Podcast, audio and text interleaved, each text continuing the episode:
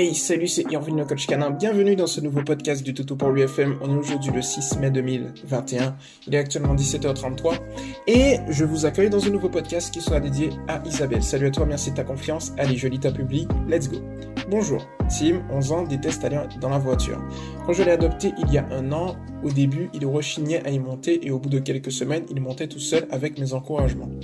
Depuis des mois maintenant, je suis obligé de le porter. Je le faisais déjà un peu avant car il a des problèmes d'arthrose. Mais dès qu'il a compris que nous allons en voiture, il refuse de s'approcher à moins de 2-3 mètres. Il a même parfois préféré retourner dans la maison et louper une éventuelle promenade.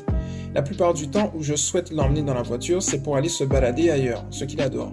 Bien sûr, il m'est arrivé d'aller chez le veto, surtout au début, où il a eu pas mal de soucis, mais à ce moment-là, il montait plutôt bien. Il n'a pas l'air malade en voiture, il reste très calme et patient tout au long du trajet. J'ai essayé de mettre des friandises dans la voiture pour l'inciter à y rentrer, mais malgré sa grande gourmandise, cela ne suffit pas. Y voyez-vous une explication? Que puis-je faire pour rendre cela plus agréable? Merci beaucoup. Alors, merci de ta publication. Oui, en effet, je, je pense, si tu veux, que si...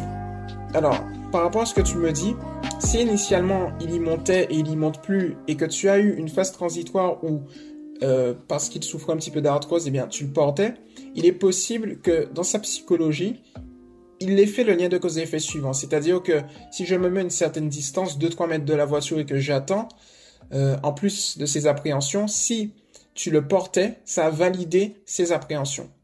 Et donc, ça c'est le premier point. Et le deuxième point, c'est qu'il se dit, bon, ben, j'attends que ma référente me porte pour rentrer dans la voiture. C'est-à-dire qu'on se base sur le principe numéro 1 de l'éducation positive scientifique, qui est tout simplement qu'un chien recherche deux choses dans sa vie, des récompenses et de l'attention, en sachant que ton attention est une récompense. Donc je pense que c'est ce panaché des deux qui a induit le comportement de ton chien, qui est tout simplement le suivant, c'est-à-dire qu'il ne monte pas dans la voiture d'une part parce qu'il a une forte appréhension qui été renforcée par le fait qu'on le portait, et d'autre part parce qu'il souhaite attirer ton attention, et comme tu le portes, eh bien il arrive à, à attirer ton attention. Ce qui se passe en fait, c'est que même si tu mets les friandises dans la voiture, le fait est que ton chien a peur non pas de la voiture en tant que telle, mais de contexte autour de la voiture désormais. Donc c'est pour ça qu'il se met à 2-3 mètres. Donc même s'il y a les friandises à l'intérieur de la voiture, étant donné qu'il n'y est pas, tu vois, il est à 2-3 mètres, il y a un contexte autour, donc il ne va pas approcher de ce contexte qui est bien évidemment à 2-3 mètres, c'est-à-dire dans le respect de son seuil de tolérance. Ce qu'il faut comprendre, c'est que ton chien respecte trois zones psychologiques. Il y a la zone de confort, là où il va être très très bien. La zone de confort inconfort, c'est là où on va l'amener, il pourra faire des progrès et il aura conscience qu'il fait des progrès. La zone de confort total, c'est-à-dire euh, la zone d'inconfort total plutôt, c'est-à-dire que c'est vraiment là où il aura beaucoup trop de peur et donc du coup il va faire machine. Donc moi ce que je te conseille dans un premier temps, c'est lorsque tu es au niveau de la voiture, tu vois, il sera figé. Tu vois, comme tu l'as dit, il sera figé, c'est-à-dire que il va voir la voiture, il sait tout de suite. Donc du coup, il faut lui changer les idées. Il faut changer son contexte, casser l'habitude et redynamiser la chose. Euh, avoir une nouvelle dynamique, j'ai envie de te dire. Donc pour ça, euh, même si tu vas pas en promenade, sors. Et s'il y a la voiture aux environs, fermée, tu vas jouer avec lui. Alors au début, tu peux te mettre par exemple, si tu as l'espace, à 4 mètres, dans une zone de confort, où tu joues avec lui tranquillement, tu vas l'habituer en fait à l'environnement autour de la voiture. Tu vas jouer avec lui. Si tu vois que il se change les idées, qu'il n'est plus focalisé sur la voiture, et eh bien dans ce cas-là, tu vas avancer de 1 mètre, 1 mètre par 1 mètre à chaque victoire. Si tu vois par contre qu'il est très focalisé sur la voiture, qu'il n'arrive pas à retirer son regard, eh bien là, je te conseille de reculer de 1 mètre et de travailler, de jouer avec lui directement euh, dans une zone qu'il arrive à, à, gérer mieux, ok? Lorsque voiture fermée, il arrive à être au niveau de la voiture, dans ce cas-là, tu vas faire un premier exercice où voiture toujours fermée, eh bien tu vas l'amener près de la voiture tranquillement et s'il adopte une attitude calme et sereine, tu le félicites. Puis ensuite, eh bien, il y aura quelqu'un qui va rentrer par exemple dans la voiture et il va juste mettre la machine en marche. Le moteur en marche plutôt. Alors tu peux le faire, hein, c'est-à-dire tu vas juste mettre le moteur en marche, point mort, frein, euh, voilà, et puis tu mets le moteur juste en marche, et puis tu peux refaire, réitérer euh, l'exercice, alors parce que moteur en marche, donc du coup tu vas consommer un peu, donc du coup on va pas le faire pendant pendant longtemps. Mais moi ce que je te conseille c'est de moteur en marche, tu réitères l'exercice en voilà, tu joues avec lui, jeu intelligent, tricks, pas bouger, fais le mort, tu peux lui donner des, des jouets, tu vois des jouets, voilà. Des éléments comme ça, et puis tu peux lui demander de s'asseoir, tu vois, des éléments comme ça, tu peux travailler aussi ce qu'on appelle le focus, c'est-à-dire que tu vas pointer une friandise au niveau de sa truffe et tu vas lui demander de te regarder. Et s'il te regarde tranquillement, avec joie, tu le félicites. Si par contre il est trop focalisé dessus, tu vas attendre qu'il se calme, tu vas reculer un petit peu, tout cela positivement, et tu vas retenter après. Donc, voiture en marche, tu vas faire exactement le même exercice. Ensuite, eh bien, ce que je te propose, c'est de le faire voiture éteinte, mais une porte qui sera visible ouverte. Et là, tu vas pas essayer de le faire rentrer, tu vois. Tu vas continuer, par exemple, à 2-3 mètres, à jouer avec lui et à rentrer dans la maison ensuite. Tranquillement. On le fait étape par étape. Quand tu le fais étape par étape et que tu séquences, en fait, tes, tes actions, tu vas le mettre dans une position gagnante où il sera beaucoup plus enclin à rentrer dans la voiture. Lorsqu'il va faire ça ensuite, tu vas le faire, eh bien, porte ouverte, moteur en marche. Et là, tu vas pratiquer, tu vas jouer avec lui autour encore.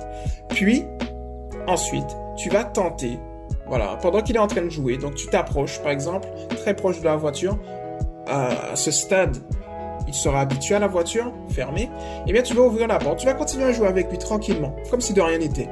Et puis, à un moment, tu vas jouer avec lui, tu vas prendre une friandise et tu vas le guider, ou bien tu vas prendre le jouet, tu vas le guider, tu vas changer ses idées et tu vas essayer de le faire monter hop dans la voiture. Terminé. Et au bout d'un moment, comme ses, ses idées seront tellement changées, il va rentrer. Il va même pas s'en rendre compte. Et là, surtout, ne ferme pas la voiture, laisse la voiture ouverte, tu le laisses rentrer juste dans la voiture, et ensuite avec la friandise, ou tout du moins le jouet, tu le fais sortir de la voiture tout de suite, comme si c'était quelque chose de totalement simple, comme si c'était dans l'environnement, comme si la voiture n'existait plus. Donc quand tu le fais rentrer, sortir, entrer, sortir comme ça, ça va justement l'habituer. Ok?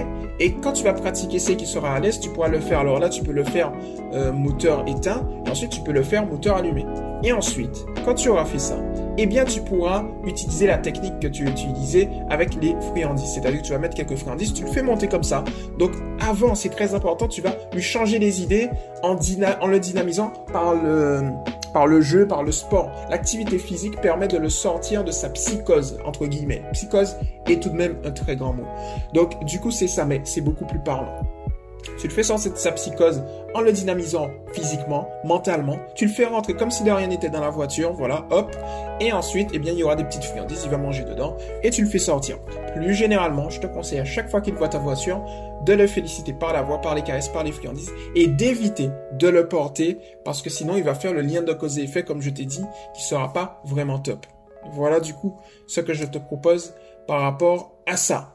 Euh, donc il faut pratiquer base-toi sur une stratégie toujours long terme, parce que le long terme va te permettre de gagner du temps, là où le court terme va te faire perdre du temps. Et oui, parce que si on se base sur du court terme, on va faire beaucoup plus d'erreurs, et il faudra, eh bien, corriger ces erreurs, donc ça prend beaucoup plus de temps. Donc, du coup, ici, stratégie long terme, 3, 4, 5 mois, il est possible que quand tu te focalises sur une stratégie long terme, la résolution du problème peut prendre un mois, tu vois, mais la stratégie long terme te permet de mieux observer ton chien, de gagner du temps comme je l'ai dit, d'optimiser et de faire voilà, le moins d'erreurs possible. Tu vas pas si tu veux, tu vas faire des erreurs, mais c'est des erreurs qui vont être facilement rattrapables, rapidement rattrapables et surtout qui vont te permettre de mieux connaître ton chien et mieux te connaître toi par rapport à la situation. Donc du coup, ça c'est bien. Tu vas pouvoir optimiser. L'optimisation, c'est ça, corriger les petites erreurs. Ce sera des erreurs mineures en fait. Mais par contre, quand on se base sur une stratégie court terme, c'est des erreurs majeures et ça c'est pas vraiment bon parce qu'on se précipite. Donc voilà ce que je te propose dans ton podcast, Isabelle. J'espère que ça t'a plu. C'était Irvin le coach canin. À toutes celles et ceux qui m'ont écouté, j'espère que ça vous a plu également. Je vous invite à aller sur la chaîne YouTube Toto pour lui TV. Il y a une formation gratuite. J'aime pas les formations payantes, donc c'est totalement gratuit que vous pouvez retrouver pour éduquer votre chiot, euh, voilà, directement, que vous avez récupéré chez l'éleveur par exemple. Et puis si vous n'êtes pas encore sur le mouvement Toto pour lui, éducation positive pour les chiens, officiel, l'officiel entre crochets du 6, Toto pour lui. C'était Irvin la coach canin et on se retrouve très rapidement dans un prochain podcast. Ciao